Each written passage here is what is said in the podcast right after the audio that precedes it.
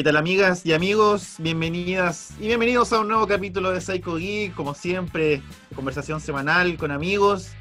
Mi nombre es Hernán Godoy y me acompaña como siempre el panel de expertos de Psycho Geek, a quienes quiero mucho, mis amigos Álvaro Guerrero, Francisco Bravo y por supuesto otra panelista estrella de este programa, que es habitual a estas alturas, que siempre nos manda sus columnas de opinión, sus reviews, nuestra querida Low. Hola. Hola Lu, gracias por aceptar nuestra invitación. Un gusto tenerte como siempre acá. Bienvenida a este capítulo Psycho Geek, alto, alto en grasas saturadas, alto en azúcares. Eh, alto en Lovecraft hoy día. Alto, eh, a eso iba, alto también en oscuridad.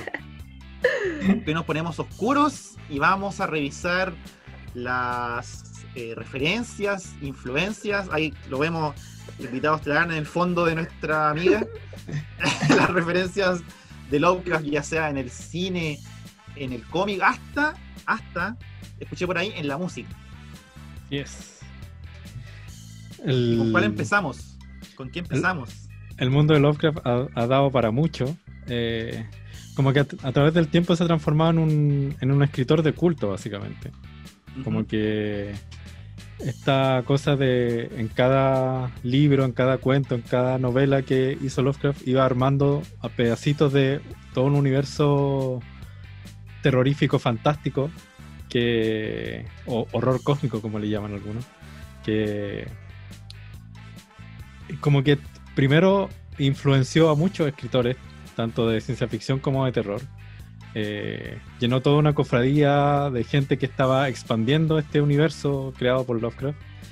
Y esta literatura de culto pasó al cine, pasó al cómic, obviamente, pasó a otros libros, eh, otra literatura que, que, ya no estaba escrita por Lovecraft, sino que habían otros autores que seguían extendiendo este, este universo. Y incluso también en la música.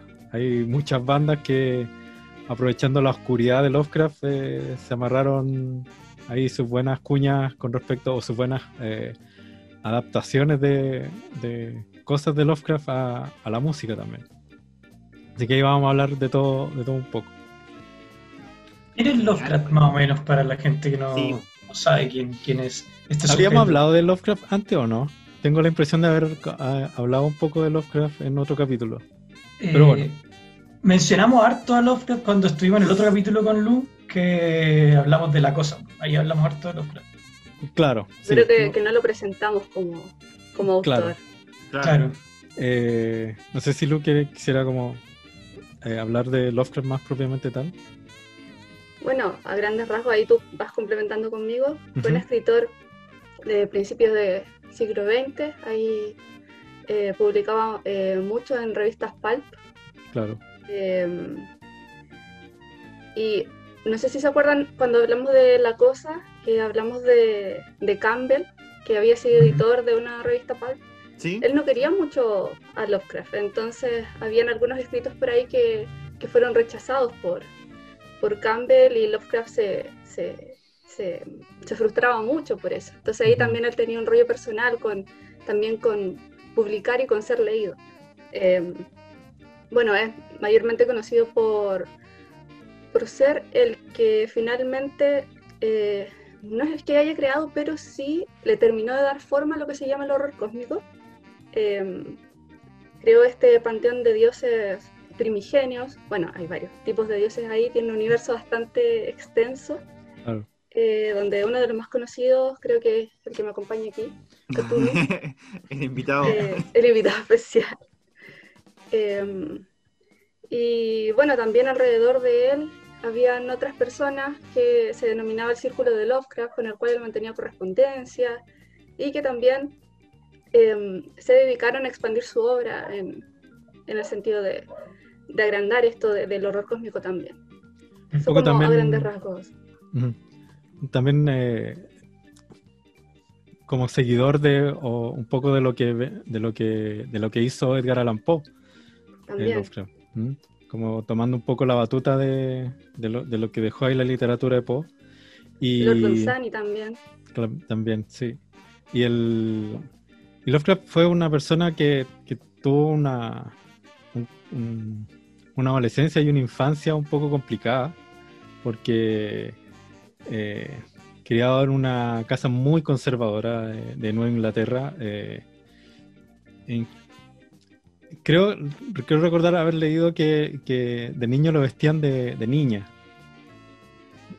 Eso, eso es verdad, ¿cierto? No, te lo podría confirmar porque no leído. Creo haberlo, creo haberlo leído, no sé si estoy confundiéndolo con otro escritor, pero creo haber leído que, Pero había un rollo muy fuerte con la mamá también. Sí, sí, una mamá muy, muy estricta eh, en, el amplio sentido, y ahí también había toda una tranca de Lovecraft con, con su madre, eh, que, que, también es, parte un poco de, de, esta literatura oscura. Y, y bueno, eh, también producto de esa misma crianza hay muchas muchas ideas muy conservadoras e incluso como con un poco de, ahí de fobia contra inmigrantes, los extranjeros, y contra... Se le critica harto por eso también. Claro, eh, que, viene siendo todo un tema, sobre todo como para eh, escritores posteriores o más modernos que, que, son afrodescendientes, por ejemplo, y que un poco se influenciaron de la literatura de Lovecraft a pesar de, todos estos rasgos eh, que hemos mencionado. Eh, un poco para contextualizarlo, eh, se entiende que en esa época y con, esa crianza, como que obviamente iba a salir una literatura de esa índole. Eh, y que también en los últimos días de, su vida, Lovecraft, como que un poco entendió un poco el, error en el que estaba, en el que estaba como yendo al, al como poner a, los, a, los, a los inmigrantes o a la gente negra como, como, un, como algo malo o como, como algo que, que siempre era como con, con intenciones negativas en su, en su literatura.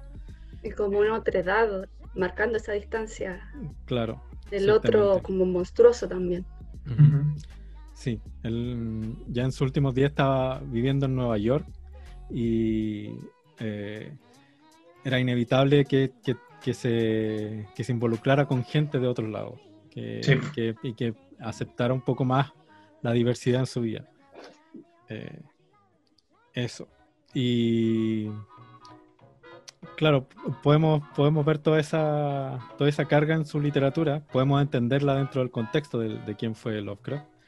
Eh, y me gustaría partir un poco con, con, lo más reciente, que es esta serie de HBO, que, el, que también la, la reseñó un poco en, el, en, la página de Psycho Geek, que es Lovecraft Country, que precisamente toma, se hace cargo de esta, de esta mm, como carga racista de Lovecraft. Mm. Y a partir de eso como que eh, también extiende un poco ese universo es, bien, bien interesante lo que, lo que hace esta serie.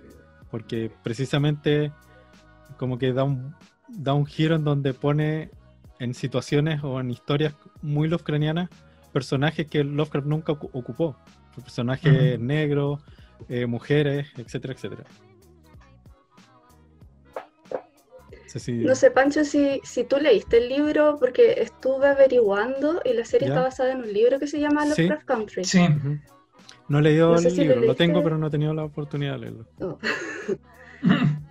sí, como para ir a hacer alguna comparación, cómo la aborda el libro también.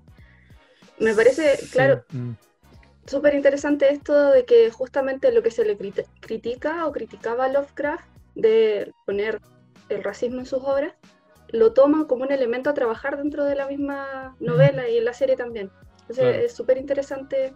Y también la forma en que lo plantean, por eso te preguntaba por el libro, eh, como novela por, no, sé si novela por entrega, pero como si fuera una publicación pulp en el sentido de que los capítulos son se pueden sostener por sí mismos a pesar de que hay un hilo conductor, pero ah, eh, siguen la misma lógica de eh, el tipo de escritura y entrega que hacía Lovecraft con sus mm. obras, porque tú lees compilados de, por ejemplo, no sé, pues, la llamada de Cthulhu, y van a venir esos cuentos y otros más, entonces siempre son cuentos cortos, por excepción de Las montañas de la locura, que es una novela, pero su, su, sistema de publicación era ese, justamente por el tipo de, de, soporte en el que publicaba.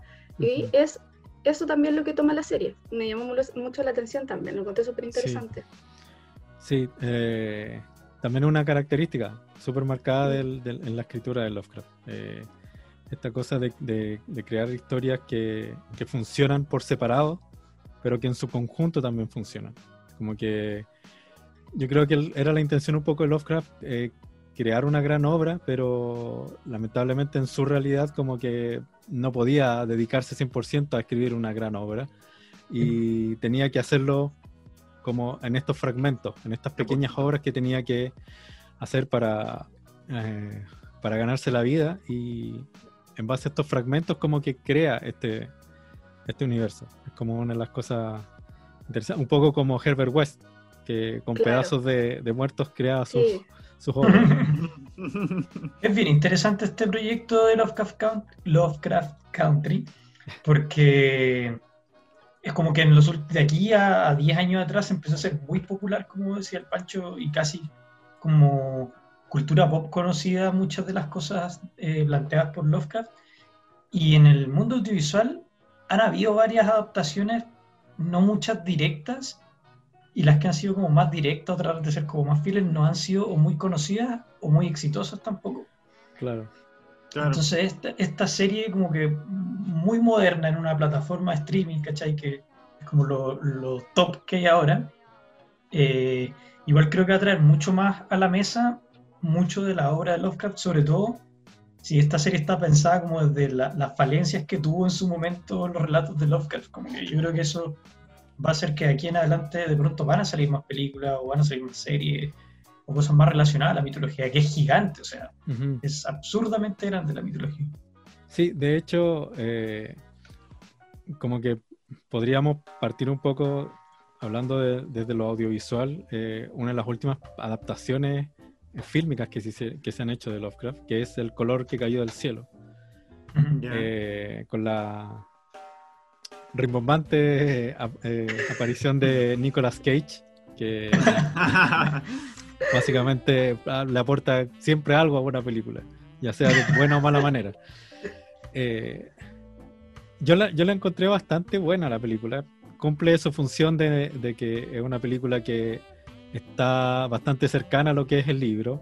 llega a ser entretenida desde el punto de vista de casi como una película ochentera como tiene muchos elementos de, esta explotación de la sangre, de, todo muy todo muy exagerado y, obviamente si tenía Nicolas Cage todo va a ser muy exagerado. Pero eh, me pareció una adaptación bastante, bastante entretenida y, bastante buena. No sé qué opina la Luz de, esa adaptación. El color que cayó del cielo. a mí me, me, gustó, pero igual tengo mis peros con respecto bueno, principalmente a Nicolas Cage, que es un actor, no lo soporto, entonces... Pero ah, ya son... más objetiva, em, eh, creo que algunas cosas fueron muy como que las tiraban a la cara. Por ejemplo, el hecho de que, no voy a hacer spoilers, pero que la hija de Nicolas Cage, porque no me acuerdo qué nombres le pusieron, eh, hacía, empieza haciendo estos ritos como, no sé si era Wicca, no sé, y que contrasta mucho, o sea, entendí la intención, pero para mí contrastaba mucho con lo que seguía después en la historia. Em, o después cuando muestran, cuando ya se están como trastornando y ella misma empieza a hacer estos rituales con el Necronomicon, y uno dice, hey, entendí esa referencia. Pero aún así sentí que eso fue un poco forzado. Habían cosas como esas que hicieron que hiciera como, además de que, de que estuviera Nicolas Cage, eso también hizo que hiciera como... Mm. Pero en general creo que es un buen acercamiento para alguien que quisiera empezar en el universo de Lovecraft cinematográficamente o incluso eh, que daría pie para empezar a leer el mismo relato, para como generar curiosidad. Creo que en ese sentido la rescato mucho. Sí, estoy de acuerdo. No es la adaptación perfecta, pero es un buen acercamiento. De hecho, yo creo que todo el mundo está esperando Las montañas de la locura por Guillermo del Toro. Ojalá, ojalá le, mm. resulte en algún momento. Eh, la vara muy alta para eso. Es verdad, como que se lleva mucho tiempo hablando de esa película que no ha logrado hacer y que ojalá la logre hacer. Yo creo que si no se ha hecho en años pasados, como que tiene que pasar algo algo extraño para que como que le den luz verde, porque es un proyecto bien bien que se ha venido hablando a través de los años y nunca se ha podido dar. No tengo verdad por qué no, se, no se ha podido dar. Él estuvo en conversaciones con, una productora para, hacerlo y la exigencia de la productora era que transformara la historia en una historia para todo público, o sea, que fuera más de mm. aventura más que de terror. A lo cual Del Toro no, sí, Del Toro no accedió porque en realidad como que iba en contra del espíritu del proyecto. O sea, si vaya a hacer una adaptación de Lovecraft, tenéis que hacer una adaptación de Lovecraft con los elementos de terror y crudeza correspondientes. Así que, eh, pero eh, Guillermo del Toro ha, dicho en varias entrevistas de que es algo que él tiene ahí en carpeta y que no se ha olvidado. de alguna manera lo va a hacer. Así que esperemos que le resulte. Igual con esto de las producciones de servicios de streaming podría saltar en cualquier momento un Netflix o un HBO. El mismo HBO podría saltar a. Sí, pues. HBO financió el, Snyder's Cut de, la Liga de la Justicia, podría darle una manito a a Guillermo del Toro. ¿Se financió eso? ¿Cómo no va a financiar un.? Me acordé que hay otra otra adaptación del color que cayó del cielo que es bastante interesante, que, pero lamentablemente me ha costado mucho encontrarla y no la he podido ver. He visto solo algunas escenas, que es del 2010, y el director es Juan Wu. Y es, y es en blanco y negro. Y las pocas imágenes que he podido ver, como trailers o teasers en YouTube, eh, se ve muy, muy interesante. Eh, ahí hay que, hay, que, hay que ponerle ojo porque me... Se la llevo a encontrar algún día, les, voy a comentar qué tal, pero por lo menos lo que he visto se, se ve bueno.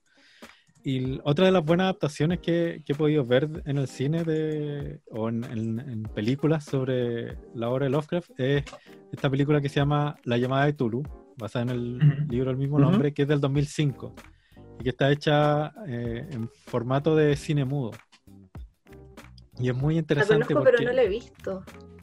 Estaba esperando tu opinión, de hecho. a, mí, a mí me gusta mucho porque creo que hicieron algo súper inteligente. Porque ya es muy difícil adaptar algo de Lovecraft. Sí o sí, como que Lovecraft, por esta cosa del terror fantástico, te demanda un nivel de efectos especiales que, que sea como acorde al, al, al, nivel de, de ambientación del terror. Sí. Como que eh, es bien exigente en términos visuales Lovecraft. Y ellos, eh, con poco presupuesto, hacen algo súper inteligente, que es eh, que, hubiese pasado si en la época de Lovecraft hubiesen hecho una película sobre de Call of Duty. Y hacen una película muda con todos los aspectos que tiene una película muda, incluso con efectos especiales eh, del estilo y, de los que se ocupaban en la época, en donde eh, como que tampoco abusan de mostrar a Cthulhu, lo muestran como lo justo y necesario, y lo hacen eh, al estilo del stop motion. Buena. tiene todo un toda una cosa que, que, una mística. sí, una mística, una mística y una visual que, que, es exactamente igual a la del cine mudo y está hecho por fanáticos de Lovecraft. Está muy bien adaptado y está inteligentemente muy bien hecho, como aprovechando los pocos recursos que tienen para, para hacer algo como bastante, bastante bueno. Está completa en YouTube, si, si la pueden ver, de verdad que eh, yo la pasé muy bien viéndola. Termina el programa y parto. no, en serio, porque tenía mucha curiosidad. Sí, no, por lo menos yo, es la, de hecho es como lo mejor que he visto, como porque cumple como que es lo más fiel y en cuanto a, visual como que cumple lo que promete. Es una película muda y ves efectos especiales de cine mudo. claro, de esa época. Sí, es, como muy el de la onda como King Kong, por ejemplo. Claro. Como con stop motion y con eh, imágenes como planos superpuestos, etcétera, etcétera. Como que está, está bien realizado. ¿Sabes qué hora que lo decís? Eh, pienso que igual es un proyecto como súper difícil o ambicioso de alguien que quiera tomar un proyecto de Lovecraft, porque Ya lo que propone el universo de Lovecraft, como que llevarlo a, la visual, es muy difícil por lo mismo que plantea el estilo de, su relato. Y se podría terminar cayendo en una brutalidad de CGI sí, donde se ve puro efecto. Y yo creo que por eso también, que lo mencionamos en el capítulo de la, de la cosa, por eso es que como referencia a Lovecraft, la cosa está tan bien hecha por esta por estos efectos prácticos, esta materialidad que no sabéis qué es, que es como súper inentendible. Creo que le hace mucho sentido, no sé, yo me imagino adaptaciones súper hollywoodenses de Lovecraft actuales, me imaginaría, claro, con una cuestión rimbombante llena de efectos especiales. Claro. Es como la adaptación que hicieron, o sea, el remake que hicieron moderno de la cosa. Claro. Eh, y quiero mencionar dos películas que no son adaptaciones literales, pero sí encuentro que, toman muy bien los elementos los cranianos. Una más que la otra. Eh, Reanimator, Herbert, Herbert West Reanimator. Eh, muy buena, porque también... Mi favorita. sí. Eh, es excelente porque tiene harto humor negro. No es 100% terror oscuro y serio, sino que tiene esta cosa de, que es muy ochentera, que, que esta cosa como de, un poco como Sam Raimi también. Tiene como ese, ese gustillo como de Evil Dead, en donde eh, todo se descontrola a tal punto que ya llega a ser casi chistoso. Eh, además del, de que me encanta la música de esa película porque parten con una especie de parodia a la música de, de Psicosis que es genial, es muy muy genial. Y claro, la contextualizan en otro tiempo, cambian muchos elementos, pero siento que el, núcleo de lo que es la historia de West está ahí. Sí, eso es lo maravilloso de esa película, sí. Por eso yo creo que es una de mis favoritas. Mm. Porque precisamente uno hace el ejercicio y lee todos estos cuentos de Herbert West y están ahí todos, o sea, la esencia está, entonces está muy bien hecho. Creo que si hablamos de adaptación, está muy bien adaptada porque le da un enfoque propio sin perder la esencia de lo, del relato mismo. No voy a decir de lo Lovecraftiano porque parece algo extraño dentro de este universo de dioses primigenios, de horror cósmico, de ciclo onírico, pero es sí de, mucho horror, horror corporal, podríamos decirlo de alguna manera. Está presente ahí. Sí. Sí, exactamente, como que se nota que hay gente que leyó el material y que lo conoce. Entonces eso se agradece siempre en una adaptación o en una película. Y el otro es otra, otra joyita de Carpenter, que se llama In the Mouth of Madness. También una de las que no es adaptación directa de nada de Lovecraft, pero está Lovecraft ahí presente, absolutamente. Igual que en la cosa. Como que eh, eh, y de hecho es como y esto es una interpretación mía pero es como una crítica un poco a autores un poco más modernos de terror.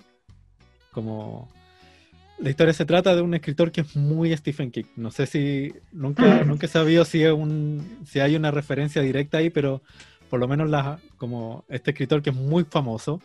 Eh, El subtexto es ese. Claro, y, la portada de los libros que hace eh, te, te, remite inmediatamente a los libros de Stephen King. Entonces, hay un diálogo, no sé si te acuerdas que hay un diálogo de la chica que es editora y dice, eh, la gente ya no, no, quiere leer Stephen King, es como, esto no es lo que está de moda, esto es lo que realmente pega. y uno dice, ah.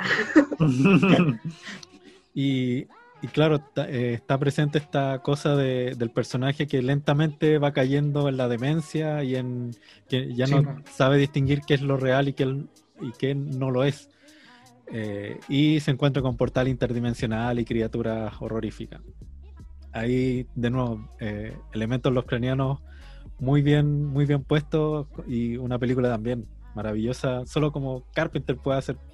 Así que también. Y partiendo por el nombre, que eso es lo maravilloso, el nombre, in, the Mouth, of Madness. Yo cuando la, la, encontré, porque no sabía que tenía relación con eso, que podía tener, dije, a ver, ¿qué es esto? Y, claro, uno lo empieza a ver y hay muchos elementos de Lovecraft y, es maravilloso porque es como uno siente que está la esencia, lo mismo que hablaba con el Reanimator, la esencia está ahí. O sea, eh, no es una adaptación, pero es una adaptación de todo el universo, es, no sé cómo explicarlo, pero también es una de mis favoritas y no sé, siento que al mantener esa esencia eh, hace que la película asume, porque lo que decía Álvaro, por ejemplo, con la cosa de la película La Cosa, de la última, la cosa de la, cosa. la, última película, eh, pierde la esencia de lo que podría tener ese tipo de horror. Pero acá, a pesar de no tomar relatos de Lovecraft, sí tiene esa vibra. Entonces, es muy buena. cualquier persona que sea fanática de Lovecraft debería ver esa, esa película, sí o sí. hay, hay directores que, que tomaron como eh, ideas más, más cercanas al, al mundo de Lovecraft. Eh, espérenme un poquito que tengo el, mi, mi torpeo acá. Oye, agregar algo. Eh, hablábamos recién de eh, Reanimator, perdón, que dura con la película, pero es que me encanta el universo del Reanimator. Em, al final, no quiero hacer spoiler, pero el que leyó Cementerio de Animales de Stephen King va a entender que quien hizo esa película también leyó Cementerio de Animales de Stephen King. Eso es como el dato. buen, buen dato ahí. El director Roger Corman hizo varias películas que también, y Stuart Gordon también, no solamente hizo Reanimator, sino que hizo From Beyond, que también es muy, muy estilo Lovecraftiano. Eh, ellos dos yo creo que son los que más se han acercado como al, al universo los craneanos en el cine y los que lo han hecho como con mejores resultados, creo yo. Eh, eh, es como lo, lo que más recomendaría como eh, para que busquen. Y creo que este dato ya lo di, pero lo voy a dar de nuevo, por si alguien no lo, no lo vio antes. Hay un cortometraje de la música de Eric San, este cuento de Lovecraft, y es, es de origen ruso eh, en YouTube está, pero con subtítulos en inglés. No lo he podido encontrar en español. Muy probablemente ni siquiera exista el subtítulo en español. Pero se entiende, se entiende igual y lo encuentro genial porque es de una simpleza eh, en donde lo principal, nuevamente, gente que cuenta con poco presupuesto y que, pero que ese poco presupuesto lo sabe ocupar muy bien porque vuelcan todo en lo que es la atmósfera de la historia y la parte final, a pesar de que cuenta con poco presupuesto, está muy bien realizada. Porque es el, cuando el personaje abre el, o corre las cortinas y presencia esta especie de portal que, que, activa el, personaje del violinista, eh, se enfrenta con una escena que es muy estilo 2001, guardando las proporciones obviamente, mm. pero que está así muy bien hecha y encontré que le da en el clavo. Es también la, pueden encontrar en YouTube también y, si saben inglés van a entender mejor la historia. pero eh, es también una de las cosas que yo he visto así como bien adaptadas de, de los Podríamos seguir hablando de un poco el, mundo del cómic. Ya. Ahí voy a volver a hacer el enganche con el Reanimator, lo siento. Eh, el 2018 me parece que fue, no estoy muy segura, no sé si 18 o 19, pero hace poco eh, salió una novela gráfica que se llama Herbert West, Carne Fresca, que es de Luciano Saracino, que es argentino, en colaboración con Rodrigo López, que es chileno. Eh, otra adaptación de, del Reanimator que toma otro foco distinto al de la película, me parece que ambas, eh, así como haciendo la comparación, ambas lo toman muy bien, cada uno lo trabaja a su manera, pero eh, las dos tienen la vibra. Entonces esta novela gráfica, bueno, está en, blanco y negro eh, y toma muy bien el espíritu de lo que es el Reanimator. Me gusta mucho, está como súper, o sea, se lo súper recomiendo. Si lo encuentran por ahí, léanla. incluso si, si quieren conocer el mundo de, del Reanimator, del, o sea, de Herbert West, em, antes de leer los cuentos, yo les recomiendo que se acerquen a esta novela gráfica porque visualmente es muy atractiva para lo que uno después pueda imaginarse con respecto al, cuento, a los cuentos cuando los lea. Mm. Eso por un lado. Em, hay, bueno, también el modelo de Pigman de Villarroel con dibujos de, de Cristian Luco, ya lo conocemos por La Grieta, pero eso fue su, primera novela gráfica que ilustró, em, donde toman este cuento y lo llevan a un contexto más chileno. o sea, no más chileno, chileno, porque los acontecimientos suceden en Chile, entonces, claro, sigue siendo este pintor eh, que, em, que pinta estos cuadros monstruosos, pero eh, y que después desaparece, pero en, un ambiente chileno. Que de ahí mismo después nació un cortometraje que se llama Chilean, Chilean Gothic. Chilean Gothic, sí. Sí, No sé si tú ahí lo conoces, puedes hablar un poco más de eso. Eh, sí, es un, mm, es un proyecto, no sé si está tan bien hecho, la verdad. no, porque, eh, o sea, no sé si tan bien hecho, pero la propuesta igual fue como novedosa para la época. Sí, sí, fue, fue novedosa. Em, bueno, ahí hay todo un tema. El cine de género en general en Latinoamérica es algo complejo. Es algo complejo. Sí. Eh, hay, todo un debate en, cuanto a, cómo se debería abarcar el cine de género en Latinoamérica, porque estamos, claro, estamos hablando de contextos súper distintos, por ejemplo, a lo que sería Hollywood o Europa incluso. ¿Mm?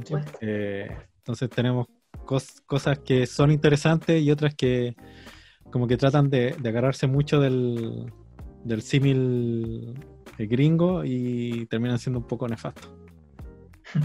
yo creo que igual queda harto que trabajar con respecto al horror y también a la ciencia ficción en Chile, como buscar esa voz propia de decir, eh, esto tiene, no sé, un, un foco, no un foco, pero un perfil chileno. Yo lo leo y reconozco que acá hay escritura de escritores chilenos efectivamente, o es con respecto a la historia o a la narrativa que, se le quiere dar.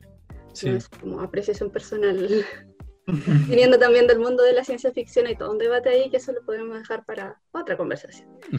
Pero bueno, volviendo a la narrativa gráfica, hay un, un cómic que a mí me encanta, pero es argentino, se llama El Escapista, de la editorial Loco Rabia, que es una editorial que está pegando mucho ahora en Argentina en, el último tiempo. Es buena, revísenlo. Métanse a la página de Loco Rabia. Les juro, no me están pagando por esto, solamente lo digo porque. Pero métanse a la página porque ellos liberan webcomics eh, gratis cada cierto tiempo. Creo que todas las semanas liberan algo. Y hay cosas bien interesantes.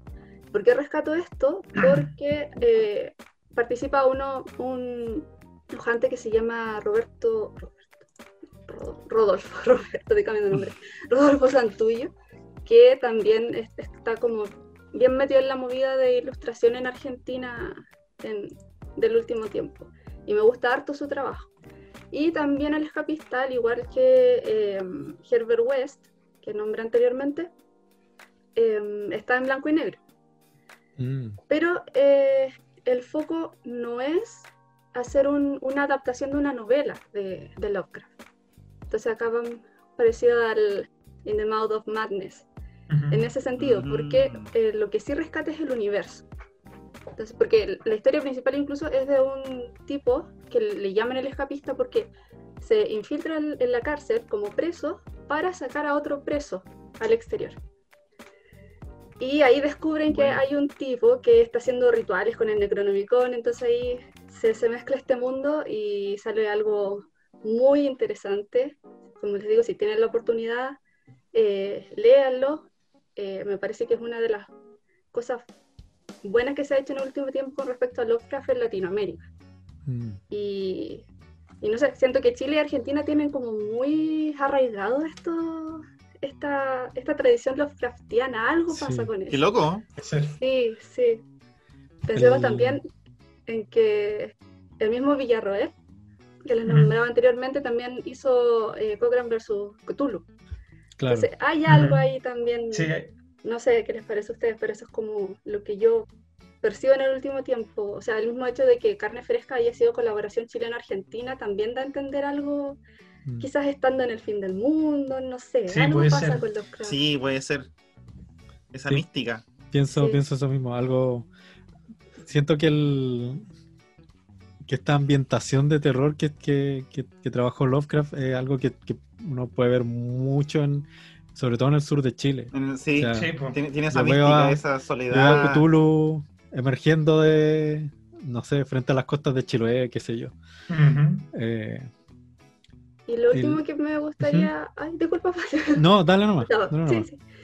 antes que se me vaya y que se me olvide, eh, hay un ilustrador que se llama Matías Palma, que él hizo el año pasado, lo, lo, presentó ahí en, la, en Fix Santiago, es una recopilación de su propia versión de los monstruos y los dioses de Lovecraft, que también está súper interesante como para echarle ahí un, ojo para, para tener diferentes apreciaciones, porque uno siempre piensa, por ejemplo, en esto, en, cuando piensa en Cthulhu, pero Cthulhu no es esto. Ayer hablábamos eh, en un, en un eh, colectivo que se llama En la Noche de los Tiempos, que le mando saludos, que es eh, de em, México y Ecuador, los organizadores, y cada cierto tiempo eh, hacen eh, juntas virtuales con respecto a la obra de Lovecraft. Y estuvimos hablando de Providence, de Alan Moore. También voy para allá mm. en un ratito. entonces, lo que decía Ricardo, que es el, ahí la persona principal del colectivo, nos decía, por ejemplo, en esta imagen de Cthulhu, no es lo que nos quiere decir Lovecraft. En el fondo, Cthulhu es tentáculos más otra cosa, más otra cosa. Es como... Pero nosotros no lo podemos eh, concebir de cierta manera. Entonces es interesante el ejercicio que realiza, por ejemplo, en este caso Matías Palma, de dibujar a estos dioses, a estos monstruos, porque es su propia concepción. O sea, yo me puedo imaginar a Dagon, que es mi favorito, de cierta manera, y mm. ustedes quizás de, de otra forma y los ilustradores de otra manera. Entonces son formas de concebir y transmitir el universo de Lovecraft que yo creo que también es muy enriquecedor para, para incluso para el propio imaginario. Sí, eh, no sé si quieren agregar algo, más antes de pasar a lo de Providence. Me gustaría agregar eh, una obra que es argentina también, eh, que eh, son adaptaciones de, cuentos de Lovecraft que se llama Los mitos de Cthulhu y es ilustrado por Alberto Breccia. Tremendo, tremendo Alberto Breccia. Y personalmente, eh, como persona que gusta mucho de lo visual, creo que son las mejores ilustraciones a los monstruos y a las criaturas de Lovecraft. ¿Por qué? Porque el Alberto Breccia, más de irse como a lo, a lo tangible o a lo figurativo, se va hacia lo abstracto y em, empieza a retratar un mundo que, nuevamente, en blanco y negro. Por algo hay en las cosas de Lovecraft que como que tienen que ser en blanco y negro. Y con una con la utilización de la tinta de una forma muy particular porque son puras texturas y manchas. Y la ilustración que tiene Cthulhu es realmente impresionante. Es impresionante porque es precisamente lo que dice Luz son cosas superpuestas que te crean una mole gigantesca que es difícilmente distinguible. Y eso lo hace terrorífico. Eh, por favor, échale una mirada a ese, los mitos de Cthulhu de Breccia, porque realmente se van a encontrar no solo con unas muy buenas adaptaciones en, cuanto a cómic o novela gráfica de la, de la historia de Lovecraft, sino que con un dibujo que es muy particular y es muy creativo. Es una técnica en tinta que yo jamás había visto en una, en una historieta latinoamericana, ni europea, ni gringa. Porque el, cómo ocupa los recursos de las texturas y las tintas es, pero realmente fenomenal. Eso no me quería. Oye, justo, bueno, se me había olvidado. justo ahora que el, el, el, Pancho y la Luz hablaban de como esta concepción de que todo el imaginario de los craftianos ha pegado como mucho en esta parte como austral estaba pensando hace un tiempo, hace como un mes, vi un, video largo de, un muchacho en YouTube que hace como ideas, como que genera qué pasa si esto fuera llevado a la realidad. Y relataba como el qué pasa si Cthulhu apareciera en la Tierra. Y como que narraba todo esto. Y muchos de, los acontecimientos ocurrían en costas de Chile, como que lo descubrían investigadores chilenos en, el sur de, de Chile, ¿cachai? como que esta concepción que hay del resto del mundo de lo austral en Sudamérica, sobre todo en Chile y la parte argentina, algo tiene que, realmente como que pega. Yo creo que también esto como concepción de, lo... Me imagino un, un faro, una cuestión súper austral en un pueblito costero, pescador, como que sí, realmente pega mucho y yo creo que es por, por esto mismo que hay detrás, de los profundos, ¿cachai? También de, Lovecraft. Como que me lo imagino en, el sur, como dice el Pancho en Chiloé. Pues. Como decía Ricardo Montaner, en el último lugar del mundo. Yo creo que en un año más nos vamos a apropiar de Cthulhu, ¿eh? lo vamos a hacer chileno. Y lo vamos a poner en el, en el escudo nacional ahí. Claro. Oye, muy apropiado. Sí, muy apropiado. Yo creo que sí. Es que al final se va a hacer como costumbre que, que sea de este lado. Lo siempre van a ambientar como para estos lados y ya, listo, date. esa, esa, precisamente esa ambientación es como fría, húmeda. Sí, sí, pues. el sur de Chile, básicamente.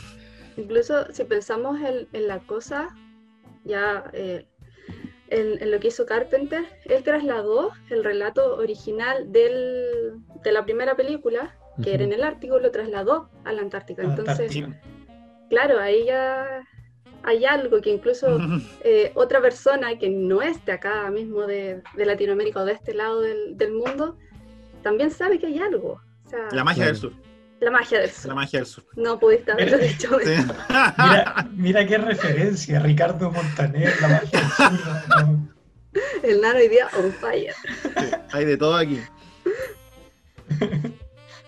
Bueno, lo último que les quería comentar, así muy rápido, muy rápidamente, eh, Providence de Alan Moore, y si tienen la oportunidad, léanlo. Pero hay una precuela antes que se llama El Neonomicon, que también es muy interesante. Muy bueno, eh, sí porque ahí contrapone el Necronomicon, estamos hablando del libro de los muertos, con el Neonomicon, y ya no es, no lo apunta hacia los muertos, apunta a otra cosa. Entonces, bueno, no voy a andar mucho en esto para que invitarlo justamente a que lo lea. Eh, y después seguir con Providence.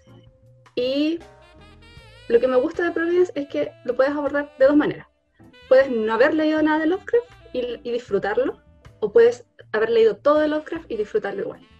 Claro que eh, cuando eh, lees eh, o sabes más o menos las referencias de Lovecraft, es mucho más entretenido porque uno dice, ah, entendí esa referencia, ah, ya sé a qué va esto. Entonces hace que en, tu memoria se activen muchos dispositivos Lovecraftianos en ese sentido. Lo que no resta que igualmente sea disfrutable si tú no conoces el universo de Lovecraft. Pero cuando lo terminas de leer, te queda el bichito de saber eh, dónde estaban las referencias, dónde están los craftianos, y también es una buena puerta de entrada para empezar a, seguir leyendo relatos de Lovecraft. Así que también les dejo la invitación para, para Providence, que, me gusta mucho, está, está bien armado eh, y con harta referencia, de verdad. Es como, incluso fijándose, ayer, como les decía, lo hablábamos con la gente de la Noche de los Tiempos, las líneas de las viñetas.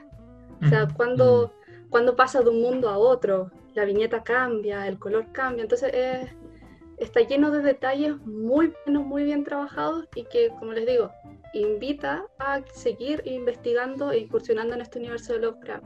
Creo que es como la invitación que también les dejo desde la narrativa gráfica a que se acerquen al universo de Lovecraft desde ahí y, comparar cómo imaginamos nosotros ese universo, los monstruos, los dioses, con lo que otras personas imaginan. Creo que eso es como también interesante. Sí, el Lovecraft ah, como que abrió la puerta a todo un una imaginería que mucha gente ha tomado y ha, ya empezado a, a, extender y a tomarlo de muy, distintas formas. El, hace muy poco terminé de leer una adaptación de La montaña y la locura en cómic, que está adaptado y dibujado por el señor Coolbard. Y eh, me pareció muy buena, primero porque está muy bien adaptado, sin tomar cada pequeña cosa en el libro, como que el, este, este autor supo poner en imagen lo que era necesario poner en imagen y en texto lo que era necesario poner en texto. Y hace una obra muy bien equilibrada, muy bien equilibrada con un dibujo eh, bastante como entretenido o atractivo de ver, eh, alejándose totalmente de lo que comenté antes sobre brecha. Sin embargo, eh, como con muy buen gusto, sabiendo mostrar lo justo y necesario. Eh, como que lo que más muestra son algunas cosas de estos eh, pingüinos gigantes y de estas criaturas que se encuentran en un principio, y pero la, el jefe final, por decirlo de alguna manera, eh, queda todo en tinieblas y, medio escondido, lo que lo hace como, creo yo, una muy buena adaptación también, una muy buena forma de interpretar lo que Lovecraft nos está contando en palabras. Eh, o no está contando en palabras, porque... O no está, claro. Creo que eso es como lo interesante de Lovecraft y lo interesante también de las adaptaciones. Justamente lo que no cuenta Lovecraft. Y eh, otra obra que es una especie de eh, biografía, eh, ficción de Lovecraft, que se llama precisamente Lovecraft. está dibujado por Enrique Brecha y está basado en un guion de Hans Rodinoff y está adaptado por Keith Griffin. Y es muy interesante porque toma la vida de Lovecraft y la mezcla con, el, con, la, con los textos y, la, y el universo lovecraftiano. Como este niño que tiene estas, empieza a tener estas alucinaciones y estas hmm. cosas imaginativas. Y está muy interesante cómo visualmente lo mezcla y cómo el texto también lo hace. Eh, también es algo que quiero, me gustaría recomendar porque también creo que eh, todas las obras que hemos hablado con, con Luz son como muy buenas obras introductorias para alguien que no ha, no ha leído nunca Lovecraft o, ha visto algunas cosas, pero como que no cacha mucho qué es todo este universo o por qué hay tanta gente fanática de Lovecraft. Claro. Oye, dentro de, dentro de otro mundo que ha tomado como inspiraciones o directamente referencias son los videojuegos, porque en verdad han habido muchos, o sea, son, muchos los juegos eh, para muchas plataformas. Me recuerda, eh, investigando, Decían que es muy parecido a lo que ha pasado con lo que fue el infierno de Dante. ¿Ya? Que, también lo han usado para muchas cosas, para muchas referencias. Y Lovecraft, claro, ha tenido juegos que hacen referencia y juegos directamente inspirados. Eh, desde RPGs para computador, eh, con una referencia. Hay uno que recomiendo harto que se llama Conarium, que es dicen que es una secuela de Las Montañas de la Locura. Mm. Y es un juego en primera persona, es un juego indie y es como harta exploración que es lo, que se basa en la mayoría de los juegos que son inspirados o referencias de, de Lovecraft. Bueno, Amnesia, que es uno de los juegos de terror como más conocidos de los últimos años, que es clara referencia, tiene mucho de, de lo que es Lovecraft y varios otros juegos más que no sé si alguno de ustedes conocen, alguno. Hay, hay uno que, eh, de hecho, todavía lo estoy jugando, eh, pero es un juego más o menos antiguo, es como principio del 2000, 2002, 2003, que se llama Undying y que eh, fue guionizado por Clive Barker, ni más ni menos que el señor ah, Clive Barker. Y es básicamente estar jugando en, dentro de una historia lovecraftiana. Eh, una especie, de, hechicero que tiene que ayudar a un amigo que está en una casa con una maldición. Y empieza a investigar y, esa investigación lo, empieza a llevar a un culto y a dioses oscuros y a criaturas con tentáculos y empieza a aparecer toda esta gama y toda esta atmósfera lovecraniana. Eh, también un juego en, primera persona y Sí, muy de ambiente lovecraniano, que partía en una casa, una casona grande, antigua, y te tenés que meter por eh, a través de los espejos, en cloacas, en catacumbas, viajar a una isla, eh, combatir eh, monstruos extraños, esqueletos que se mueven solos. Tiene de todo. Ese juego tiene absolutamente todo. Incluso creo que en una parte tenéis que viajar al pasado. Sí, ya todo toda la carne a la parrilla. pero el tiempo. pero de, hecho, de forma muy genial, Clive Barker como que, claro, pone toda la carne a la parrilla, pero lo dosifica de tal manera que seguir la historia súper bien y sí, tiene mucha, mucha onda los craniana ese juego. Hay, hay dos juegos. Dale, Lu.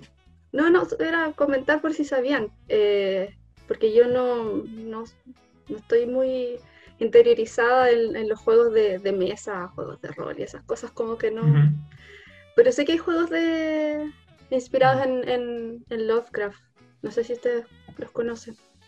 Yo he escuchado que hay un par de juegos de rol inspirados en el universo como Lovecraftiano, que, que claro, intentan como tener como toda esta, eh, no sé si decirle teología, porque son como los dioses de los infinitos dioses que hay. Claro, mitología más bien. De, de Lovecraft no lo he jugado, eh, pero sí he leído que existen muchos juegos de rol como en esto mismo, como en entender sobre todo la, como los distintos niveles de, como de dioses que hay y que muchos también son creados por, por este mismo círculo de Lovecraft, como que eh, han enriquecido como esta cultura que hay, que hay dentro del universo. Hay, sí. hay uno que es, reciente también, que precisamente se llama The Call of Tulu, que es del 2018. De hecho, se llama The Call of Tulu, The Official Video Game. y, y, también es básicamente ir eh, recorriendo como la historia un poco del, del libro. Eh, investigar pistas, eh, juntar cosas y de repente, el, obviamente, todos sabemos quién va a ser el jefe final.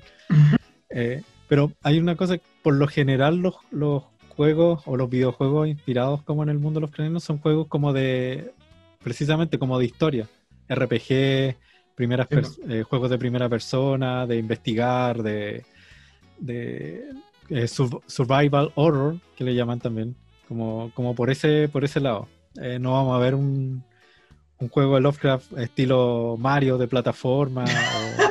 O... no Aunque sería interesante un juego tipo Pokémon de Lovecraft. Eso sería súper bueno. Claro, como atrapándolo, ir atrapándolo. Pokémon Lovecraft Edition. Claro. Lovecraftmon. Lovecraft. Claro. Hay, hay dos juegos que también leí que son como, que dicen que son las mejores como adaptaciones de, de lo que podría ser el universo de Lovecraft. Que uno es otro que también se llama Call of Cthulhu, que se llama Dark Corners of the Earth, ah. que fue un juego es bien antiguo que dicen que es la mejor adaptación, pero curiosamente causó la quiebra del, del, de la productora que lo hizo porque no le fue bien en venta pero como que mm. la gente que dice, si te gusta Lovecraft tienes que jugarlo. Y el otro es Sinking City, que sí es un juego mucho más moderno, que es de un investigador. Sí. sí. es un investigador y, claro, es centrado en una ciudad costera, como muy austral, y lo que mm. tiene especial es que mete todo esto de la locura, el investigador va perdiendo la cabeza y esto va influyendo como en el, en el desarrollo de la historia. Y hay otro juego también como 2D, que se llama Darkest Dungeon, que es un RPG también, mm, que también toma mucho de, estos, de, estos, de estos detalles Lovecraftianos, y lo entretenido es que vas recolectando gente que te va a ayudar, y pero estas personas pueden perder la cabeza también. Van volviéndose Literalmente. No, no, no, no, se van volviendo locas. Y eso empieza a afectar, pues como que dentro del universo del juego, si empiezan a volverse locos, a, perder la, la cordura por lo que van viendo, va afectando. Y tú mismo como personaje puedes ir como teniendo niveles de locura. Oh. Las cosas que te vas encontrando. Entonces como que me llamó mucho la Interesante eso. Mm. Sí. Bueno, aparte de, cosas como eh, también referencias ah, que aparecen en ciertos videojuegos. hay, hay, uno que es como un beat'em up que se llama Splatterhouse, que eh, no tiene mucho que ver con Lovecraft, pero aparecen ciertas referencias con ciertos jefes finales que son como eh, medio Lovecraftianos, como referenciados de ciertas criaturas. Eh, siempre como en ese, en ese estilo como del survival horror, como que siempre va por ahí como en adaptaciones de videojuegos. Genial. Y en general, referencia en otros medios, eh, hay demasiadas. O sea, pequeñas referencias. Sí. tú el nano mencionaba ahora en, en Yu-Gi-Oh! hay referencias de personajes. Sí, hablando de, de, juegos también, en el juego de cartas también hay, hay referencias. en Mito y Leyenda también creo que hay, hay una, una edición como exclusiva de pura obra literaria, que es súper buena. Y también en Yu-Gi-Oh! que de vez en cuando sacan. Yo-Yo tiene hasta hasta su propio Power Ranger, ¿cachai? Tiene hasta su, su, su ambientación de la Divina Comedia. También tiene una como un, arquetipo de cartas que referencian esa obra. Y claro, también está la, la ¿cómo se llama? La, el set de cartas basada en el universo lovecraftiano. Eh, son dos de cada entidad, son dos de cada dios, están los dioses mayores, los dioses antiguos y los dioses exteriores o externos. No sé cómo se le, el mejor atributo, no sé cómo se le llamará. Está esta, y obviamente los nombres se le cambian, porque está como el nombre como se le acerca un poco como para no infringir derechos de autor y también porque Konami es como, no, son míos, ¿cachai? No, no quieren compartirlo. Porque, por ejemplo, los de Mito, el mismo nombre, ¿cachai? Pero no así los, las de Yugi. Mm. ¿Cachai? Este es Norden, eh, entidad antigua, entidad mayor, perdón. Eh, está la entidad antigua. Eh, ¿Cachai? los nombres son como parecidos. Astor, ¿cachai? se basa en Astur, pero se, cambia un poco el nombre. Eh, Azatot, este es mm. como el, único nombre que está correcto, Azatot. Y los dibujos también como, son como nada que ver de Yugi, son como más realistas. También me gusta la Muy distinto, sí. Y esa Niarla, ¿cachai? Lo, que es que la, como la ilustración que más me, llama la atención. Como nada que ver, nada que ver. Sí. ¿Cachai? Y. O sea, hasta ahora son seis, pero no sé si seguirán sacando más, porque obviamente todos están esperando que salga Cthulhu pero no, no sé qué, qué estarán pues como, Ojalá que pasó, a ser, pasó a ser la estrella del, del baile Lovecraftiano. Sí, el Pikachu de Lovecraft. El Pikachu, exactamente. Oye, y hablando de, de Pikachu, yo quería preguntar, ¿hay referencia en Los Simpsons? Ahora que estoy hablando con gente que sabe de Los Simpsons. Mira, hay un capítulo, hay un capítulo que se llama En las montañas de la locura, precisamente. ¿Sí? es este capítulo, sí, donde el señor Burns hace que todos vayan a una montaña nevada. Ah, ya, es la, parodia al de Shining. Claro. Eh, y le tocan con justamente Homero con el señor Burns y tienen que llegar a una cabaña. Mm. Eh, resulta que llegan primeros a la cabaña, pero empiezan a hacer un montón de estupideces que hace que queden bajo nieve, entonces eh, ah, ya, no, perdí, pensé que era otro, pensé que era un especial de Halloween. Me equivoqué, me equivoqué, sí. Hay otra cabaña más arriba. otra cabaña. Y entonces todos empiezan a llegar a esa cabaña, la que está más arriba. Así que se suponía que el que llegaba último quedaba despedido de la compañía. Y justo los que llegaban últimos fueron Homero y el señor Burns porque quedaron debajo de todo este, este cúmulo de, de nieve. Entonces, claro, eh, como el link que se puede hacer justamente eh, esto de perder la cabeza en, en, la montaña, que es como es el espíritu del, del capítulo. qué buen episodio, lo había olvidado completamente. Muy buen, sí, muy buen capítulo. No, no, no sabía que se llamaba así el capítulo. Sí, se llama En las montañas de la locura, sí. Y, y ahí, claro, ahí hace todo el sentido, pero esa es como la referencia, ahí uno puede entender a qué va el capítulo, pero no, no hay nada que sea como eh, no sale ninguna criatura, nada. No, no. Creo que en Futurama hablan de Cthulhu una vez, lo recuerdo, a ver que en algún momento mencionaron. Sí, sí, lo mencionan. Y en, ¿cómo se llama? Este de los monitos como recortados. En South Park también, po. Sí, se ha salido de Carmen. sí. Es un gran capítulo ese. Es un gran capítulo. Sí, se lo, se lo, no sé, Carmen como que empieza a conversar, le empieza a ofrecer cosas, y como, oh ya, pues seamos, seamos amigos, no sé qué es lo que le dice, y al final terminan siendo aliados. Sí. Ahora... Ahí, no, dale Álvaro. Eh, como pensando y, estaba viendo el tema de, claro, Cthulhu es uno de los, como los más eh, recordados de, de Lovecraft, y los profundos también, esta raza, ahora que yo estaba viendo, pensando en, en Caballeros del Zodiaco y referencia incluso al universo de Lovecraft, porque hay un, ¿cómo se llama? Hay un espectro de Hades que es eh, algo de Deep, que es un profundo y la forma de su armadura es un, es un profundo. Y, y, eso es lo que me llama la atención, que claro, se ha convertido tanto en, una como mitología que es utilizada en muchas cosas. O sea, eh, el creador de Caballeros del Zodiaco usó agarró de todas las culturas que pudo juntar y las fue metiendo en lo que quería. Tanto así que llegó a, incluir, claro, a, Lovecraft y los profundos los he visto en muchas series, en muchos juegos, como en cosas, referencias mitológicas, porque claro, se convirtió como en una raza que ya es como eh, considerada, la gente que, que, considera como la mitología en general el mundo existe, pues los profundos existen. Claro.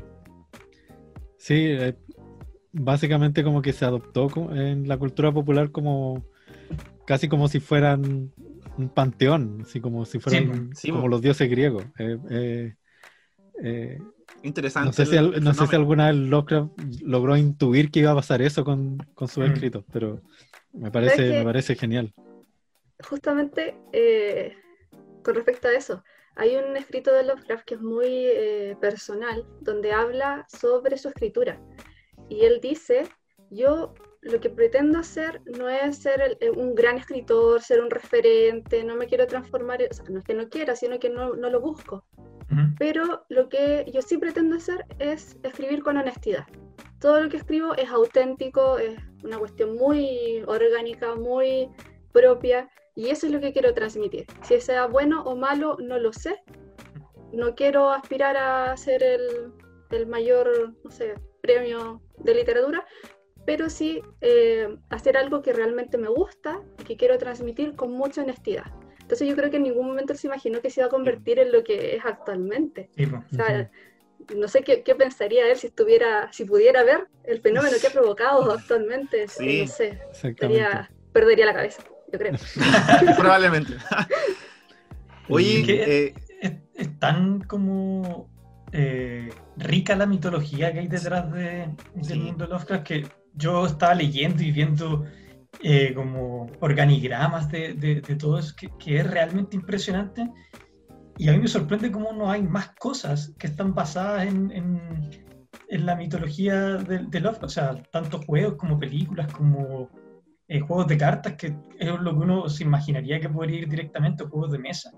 Y algo que me llamó mucho la atención que dentro de esto de los dioses externos, que también es como una de las ramas, que está, eh, ha sido como muy extendida por la gente cercana a Lovecraft, me llamó mucho la atención que estaba incluso metido Bast, que es una diosa egipcia, y Hipnos, que es una entidad griega, como que la gente que fue como enriqueciendo esto incluso haya incluido personajes de otro o sea, o entidades de otra mitología como para hacerla calzar con el mundo, no sé, como para enriquecerlo, me llamó mucho la atención eso, que estuviera incluido dentro de estas como entidades súper antiguas y súper primigenias, entidades de otras mitologías, como que me llamó mucho, mucho la atención.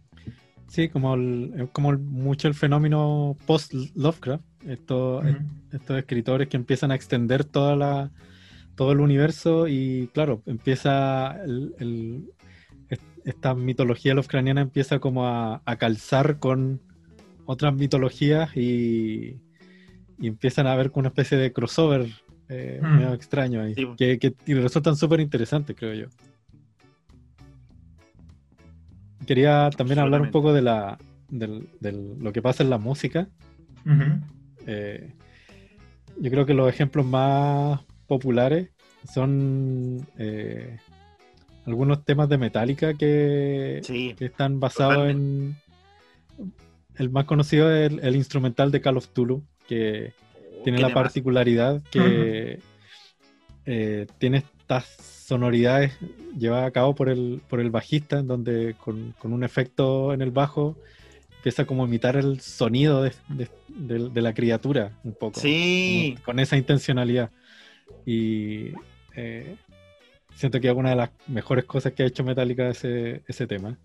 Y otro que se llama eh, The Thing That Should Not Be, que también está, está un poco basado en, La sombra sobre Innsmouth. Eh, eh, varias bandas como de metal han, han, tomado varias referencias de Lovecraft, como que también Black Sabbath también tiene un, tema que se llama Behind the Wall of Sleep. Entonces, como esta cosa de tomar esta oscuridad y, llevarla a distintos medios, como que eh, yo creo que es lo que ha hecho de Lovecraft como algo que terminó siendo del, como de la cultura popular. Siempre es una referencia como obligada. Y ¿para qué vamos a hablar del merchandising Lovecraftiano? Uh. sí. Y ahorita está gorrita de lana de Tulu. sí. Con los tentáculos. Pancho Tentáculos tiene, tiene inspiraciones Lovecraftianas. Ahí está la, referencia máxima. Tiene ir, más lejos. Ah. bien, amigas y amigos, se nos acaba el tiempo. Llegamos al final de este maravilloso y oscuro capítulo de Psycho Geek, donde repasamos las influencias que ha tenido el gran autor Howard Phillips Lovecraft en las películas, en los cómics, en, hasta en la música, hasta en los juegos de mesa, imagínense lo grande que ha, que ha sido este autor y las generaciones que ha, que ha pasado, porque estos libros llevan harto tiempo y mm. caramba que siguen influenciando a creadores, autores a lo largo del mundo. Quería agradecerle a, Lu por la invitación, por aceptar la invitación y por participar en este concilio dedicado al gran autor que, es Lovecraft. Gracias a ustedes por invitarme eh, una vez más. No, bacán que me hayan invitado porque de verdad lo pasé súper bien acá en el programa, así que... El placer es nuestro. Eh, chicos, ¿algo para cerrar? ¿Alguna, ¿Algo que decir? ¿Alguna invitación que quieran hacer? La invitada ahí debe alguna... Sí, mensaje final. ¿Algún mensaje final? para todas las personas que no, conozcan el mundo de Lovecraft, mm. pero quieran empezar a eh, instruirse al respecto, eh, voy a ser una buena persona y les voy a decir, no busquen el Necronomicon.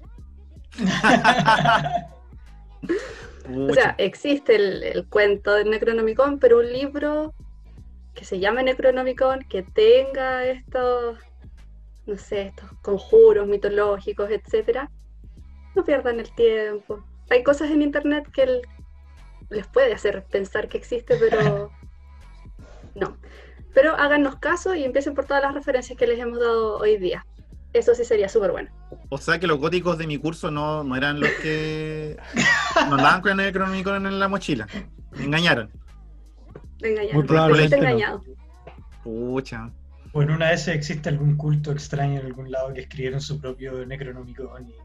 Sí, también. Mira, no me extrañaría. Se, dieron color. O uno hecho en China, pues. Claro. Pirateado. mencionar así muy rápidamente algo que no puedo creer que se nos haya olvidado mencionar, que es eh, precisamente Evil Dead, que ahí aparece el uh. Necronomicon. Sí. Claro, sí. Ahí aparece el Necronomicon. A propósito, eh, hay un, un cómic del Reanimator con Ash. Exactamente. Ash sí. el Reanimator. Bueno, eso es parte de un crossover un poco extraño, pero está, existe. Sí. No, y, un videojuego que se llama Terror Drum, que toma como figuras de películas de terror de los 80 para pelear en un torneo estilo Mortal Kombat y sale Herbert West, obviamente, sale Herbert West. Entonces podéis jugar Herbert West contra Freddy Krueger o contra Jason. Buena. Es muy bueno el juego. Está para descarga gratuita, así que búsquenlo ahí. Listo. Qué buen epílogo nos mandamos. deberíamos, deberíamos terminar todos poniendo cara de Lovecraft, que tiene todas las fotos que hay del ser así como. ¿Cómo? ¿Qué es eso? como entre sorprendido, eh, no sé, tiene un, gesto súper particular. Es como, no sé, pero es como de lado, sí. Claro. Hay una sola foto de Lovecraft que sale sonriendo. Eso iba a comentar, sí. Es genial. es genial. Me encanta esa foto. Es la única foto en donde pudimos por fin descubrir que Lovecraft fue feliz en algún, es humano y fue feliz en algún minuto.